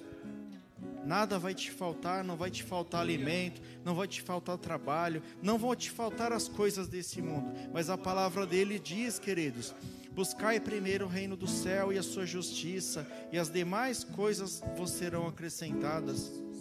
Se você passar por algum perigo, queridos, Está escrito aqui: Ele dará ordem aos teus anjos a teu respeito. Onde você estiver, queridos, tem anjos do Senhor te protegendo, te guardando, te dando livramento até onde você vai passar. O Senhor está mandando com que os anjos dele acampem na sua casa, acampem no seu trabalho, acampem ao seu redor para te proteger. Não tema, porque o nosso Senhor é soberano, queridos. E para finalizar, queridos, eu vou repetir a frase do servo de Elias. Na sétima vez o servo disse: uma nuvem tão pequena quanto a mão de um homem está se levantando no mar. Deus vai fazer chover sobre a sua vida, querido. Deus vai fazer chover as bênçãos dele, a cura dele, Senhor. Aquilo que você precisa na sua vida, Deus vai derramar, queridos. Mas ele só te pede uma coisa: ele pede que você seja obediente à sua palavra, que você tenha intimidade com ele, queridos. E o demais você será acrescentado. Se vocês veio aqui buscar alguma coisa de Deus, ele está confirmando, mas ele só te pede uma coisa: obediência, queridos. Vamos louvar o Senhor. Eu vou orar, já passo a palavra para o pastor.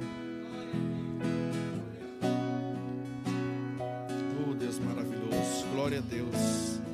Louvado seja o Senhor. Deus maravilhoso. Se acontecer um barulho perto de você, é um anjo chegando de para receber Receba, suas orações e levá-las. Os anjos vêm receber a sua oração, queridos. Clame ao Senhor. Então, Louve ao Senhor, amado. coração comece Nosso Deus é fiel e justo, Sinto queridos. do céu se derrama. Derrama a bênção sobre este lugar, o anjo Senhor. já vem com a bênção nas Teu povo mãos. clama, Senhor, pela tua presença, Senhor. Tem anjos Nós cremos, Senhor. neste lugar. Os anjos estão no aqui, meio Pai. do povo, em cima do altar, Sim, subindo Pai. e descendo em todas as direções. Campe ao nosso redor. Teu nome seja ou se o céu Pai. desceu. Só sei que está cheio de anjos de Deus, porque o próprio Deus está aqui. Quando os anjos passeiam, a igreja se alegra. Ela canta, ela chora, ela ri e congrega. Abala o inferno e dissipa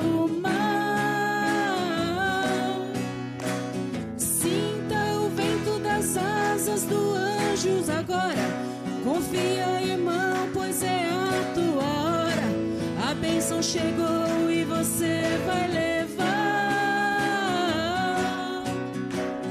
Tem anjos voando neste lugar, no meio do povo, em cima do altar, subindo e descendo em todas as direções.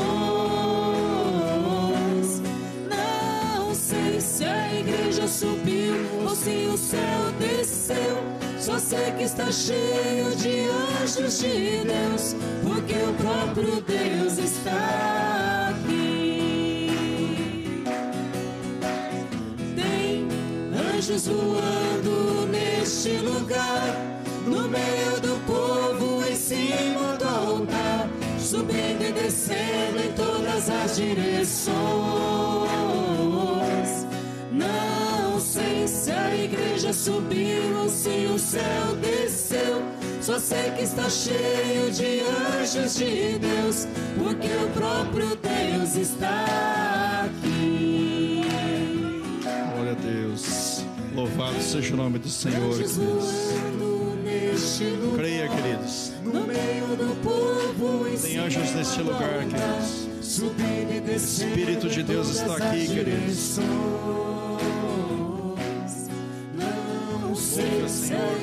Subiu se o céu desceu. Só sei que está cheio de anjos de Deus, porque o próprio Deus está aqui. Glória a Deus, aplauda o Senhor.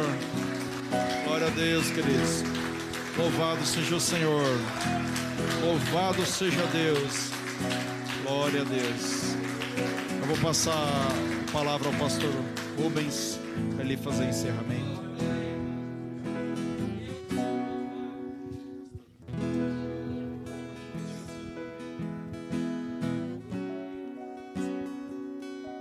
Queridos. palavra maravilhosa, viu? Se você prestou atenção nessa palavra, Deus ele falou com você, queridos. Deus ele falou comigo principalmente naquela hora, né? Que Elias se escondeu. E o pastor Rafael, com autoridade, falou: não adianta a gente querer se esconder de Deus. Você sabe por que, que eu e você nós estamos aqui na igreja, queridos? Porque Deus tem um propósito para a nossa vida. Sabe? Deus tem um propósito na nossa vida. Deus não te deu dons, não te deu talentos para você viver o melhor desta terra. Elias poderia aproveitar toda a influência que ele tinha para poder ser um profeta de boa influência e conseguir coisas com o talento dele. E algo, queridos, muito sério aconteceu naquela caverna. Quando você continua vendo a história do profeta Elias, você vai ver que Deus vai de encontro a ele para ter uma conversa séria com ele. Às vezes, queridos, a gente está na igreja há tanto tempo e era para a gente, sabe, cumprir o nosso propósito. Deus nos chamou, Deus nos abençoou e muitas vezes nós fugimos de Deus. Fugindo como? Fazendo o que você quer. E eu vou falar um negócio para você, queridos. Você sabe por que, que Deus abençoou Elias novamente? Porque Elias passou a ouvir a voz de Deus. Quando Deus fala para ele bem assim, ó, você vai ungir fulano como rei e você vai ungir Eliseu como profeta no teu lugar. Elias aceitou a repreensão de Deus, ele aceitou a falha dele e ele viu que realmente era um momento dele preparar outra pessoa para ficar no lugar dele. Por incrível que pareça, queridos, na hora que Elias saiu daquela caverna, a primeira coisa que ele fez foi ungir o profeta Eliseu.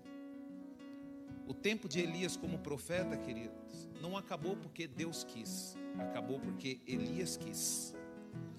Entenda uma coisa, queridos, entenda isso, sabe? Essa palavra aqui, queridos, ela nos faz refletir na nossa vida, na nossa caminhada cristã. Se você tem muito tempo na igreja, reflita as oportunidades que você teve de fazer a obra de Deus e não fez. E eu aconselho você a reconhecer isso o quanto antes. E falar para o Senhor: Senhor, eu reconheço que eu não fiz. E se consertar com o Senhor. Pedir perdão para Ele de forma humilde. Sabe? Quantos ministérios você abandonou? Ministérios que o Senhor te deu. Reconheça isso, queridos. Elias ainda ele foi honrado. Pelo fato dele ter reconhecido, queridos, Deus o levou para ele. Às vezes, queridos, tem pessoas que Deus deu oportunidade, Deus deu tempo para fazer, não fez e agora quer fazer as coisas do jeito. Como? Atrapalhando aqueles que Deus tem levantado. Você sabia disso? O pastor Orides ele sempre falava que os maiores problemas da igreja ele tinha onde? Dentro da igreja. Queridos, você que ainda não sentiu que passou o seu tempo, não perca a oportunidade de servir ao Senhor. A oportunidade, queridos, às vezes pode ser uma só. É rara a oportunidade. Às vezes eu confesso para você hoje, eu até falei com o pastor Rafael, o pastor Márcio, que eu cheguei aqui na igreja à tarde, me deu uma dor de cabeça muito forte. Por quê? Porque a gente se, a gente se vê diante de problemas.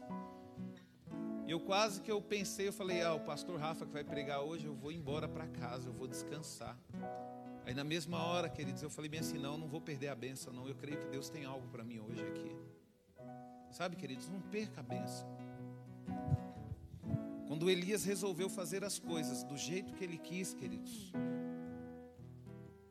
a primeira coisa que aconteceu, queridos, ele fugiu da presença de Deus. Quando a gente foge da presença de Deus, queridos, coisas terríveis acontecem na nossa vida. Diferente do profeta Eliseu. O profeta Eliseu, a palavra de Deus diz que um exército inteiro estava lá na cidade para poder matá-lo. E aí, de repente, ele orou ao Senhor e todo aquele exército ficou cego. Eliseu podia matar todo mundo. O que, que Eliseu fez? Pegou e guiou eles para o meio de Jerusalém. Chegou em Jerusalém, pediu para o povo dar pão e água para eles e depois os despediram em paz. E o profeta Eliseu, queridos, ele cumpriu de forma dobrada aquilo que Deus tinha feito na vida de Elias. Não sei porquê. Deus falou isso no meu coração.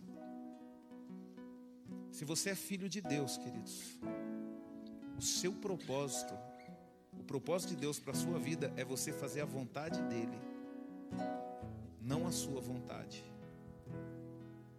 E aonde que está escrito qual é a vontade de Deus? Você acha que é através de revelação? Você acha que as pessoas colocar a mão na sua cabeça e é isso que eu te digo, Fabrício? Você será um pastor, você será isso, isso e aquilo? Não, queridos. Está aqui, queridos. Se o Fabrício cumpriu o que está aqui, ele pode ser o que ele quiser na presença de Deus. Se ele lê a palavra de Deus e ele vê o que Deus tem para ele, ele vai ver que ele pode ser um pregador, ele vai ver que ele pode ser um ministro de louvor, ele vai ver que ele pode ser um pai de família, um sacerdote, ele vai ver que ele pode ser um amigo, ele vai ver que ele pode ser um bom esposo. Queridos, não, não tem limitação. Às vezes a gente espera muito, ah, eu quero ser pastor, eu quero isso, eu quero aquilo. Se você ler, queridos, e entender e ver as promessas que Deus tem para a sua vida, você vai ver, queridos, o quanto a sua vida vai ser abençoada, o quanto você vai parar de ser limitado. O problema, queridos, é que nós muitas vezes queremos a bênção empacotadinha, prontinha. A gente não quer enfrentar profetas de Baal, sabe? A gente não quer enfrentar a vida de oração. A gente não quer enfrentar sacrifício. A gente quer tudo prontinho. E eu pergunto para você: você precisa de Deus? Eu preciso de Deus, queridos. Por isso que eu estou sempre disponível a Ele. Agora eu vou perguntar para você: você está disponível para Deus? Você está disponível para Deus? Qualquer momento?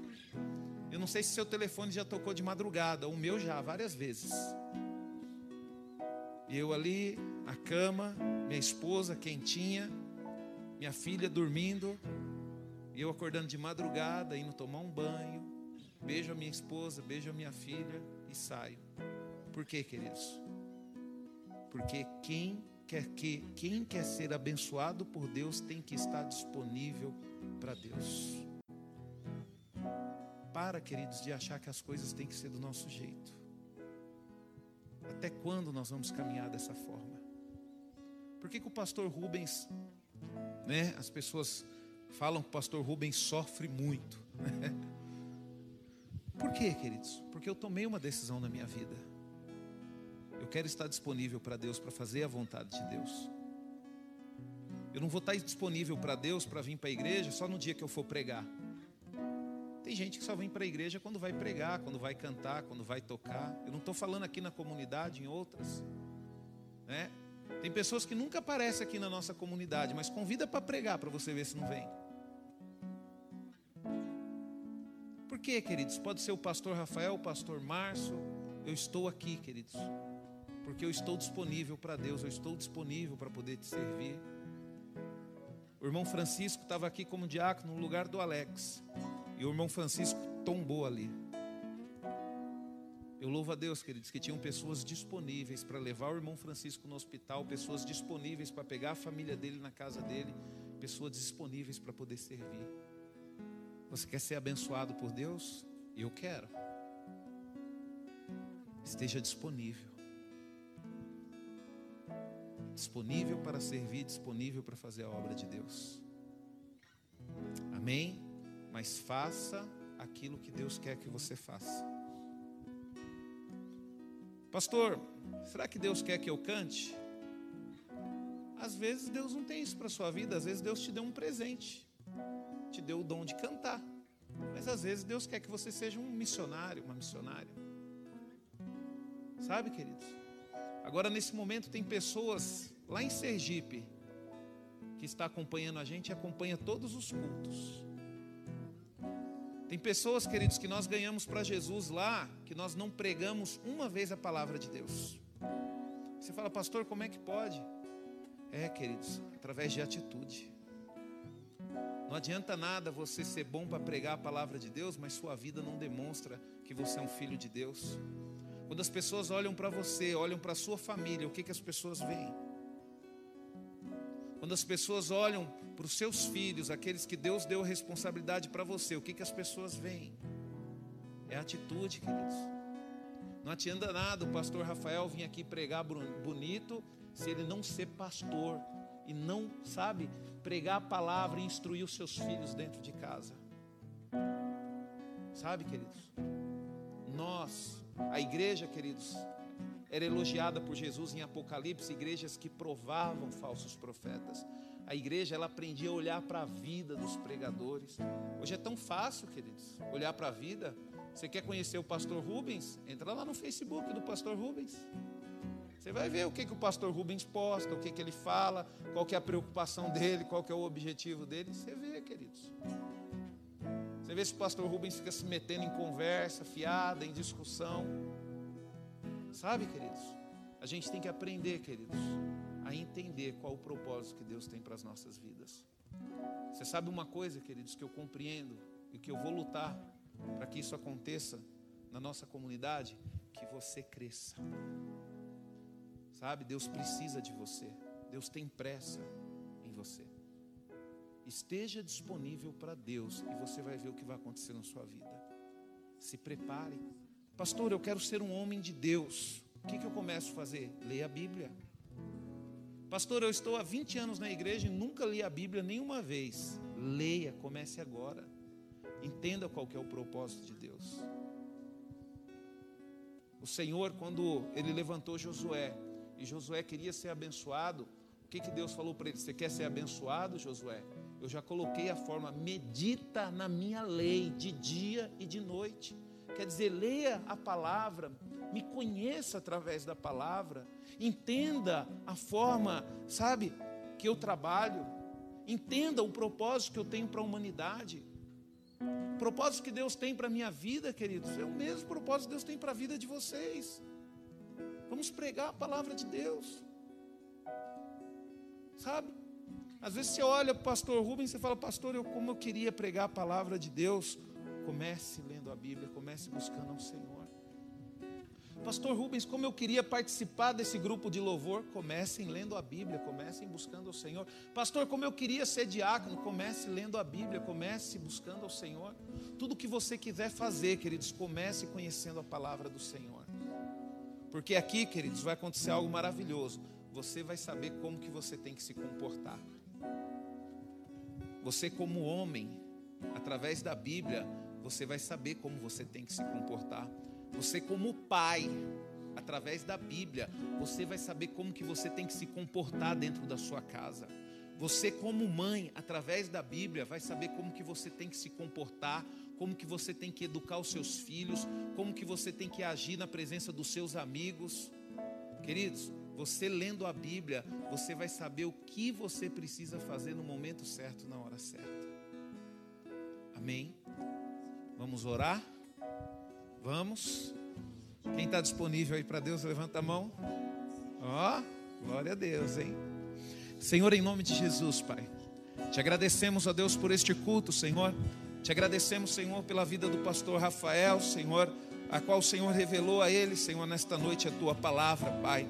E a tua palavra, Senhor, falou aos nossos corações, ó Deus. Que possamos, ó Deus, estar disponíveis para ti, Senhor. Queremos ser usados pelo Senhor, ó Pai. Eu quero ser usado pelo Senhor, ó Pai. Eu quero ser usado pelo Senhor, ó Deus, para resgatar vidas, Senhor. Para fazer, Senhor, com que vidas cresçam na tua presença, Pai. É dessa forma, Senhor, que eu quero ser usado pelo Senhor, ó Pai. Mas se o Senhor quiser me usar, Senhor, para limpar um banheiro, para limpar uma igreja, eis-me aqui também, Senhor. Se o Senhor quiser me, me, me, usar, Senhor, para levar uma cesta básica para o irmão, para dar uma carona para o irmão, eis-me aqui também, Senhor. Senhor, não importa, Senhor, o que o Senhor quer que eu faça, Pai. O que importa, Senhor, é que eu estou disponível para Ti, Pai. Assim também é na vida dos meus irmãos, ó Pai. Não importa o que o Senhor quer, ó Deus, que a comunidade núclea faça, Senhor. O que importa é que nós estamos disponíveis para Ti, Senhor, para fazer aquilo que é a Tua vontade, Senhor, aquilo que é o Teu querer, Senhor. E através das nossas atitudes, Senhor, nós ganharmos almas para Ti, Senhor, resgatarmos vidas, Senhor porque é obrigação da igreja, Senhor, resgatar vidas, Senhor, porque a tua palavra diz, ó Deus, e o pastor Rafa falou aqui hoje, Senhor, que as portas do inferno não prevalecerão contra a igreja, Senhor, e isso, Senhor, nos dá, Senhor, o entendimento, Senhor que a única, Senhor, a única instituição na terra, Senhor, que tem poder para resgatar a vida, entrar no inferno e sair com vidas de lá, Senhor, é a igreja, Senhor. Porque as portas do inferno, Senhor, ela tanto tem que ser aberta diante da igreja, Senhor, para a gente entrar lá dentro e resgatar a vida, Senhor, e para quando nós também sairmos com essa vida de lá, ó Pai. Por isso, Senhor, nos dê coragem, Senhor, e ousadia, Senhor, para cumprirmos a tua vontade, Senhor e que possamos entender, Senhor, o quão é bom, Senhor, te servir, ó Deus. Que o amor de Deus, a graça do nosso Senhor e Salvador Jesus Cristo e a doce consolação e comunhão do Espírito Santo seja sobre todos nós, filhos de Deus, hoje e para todos sempre. Amém. Deus abençoe vocês, queridos. Vão em paz, em nome de Jesus. O céu desceu. Só sei que está cheio de anjos de Deus, porque o próprio Deus está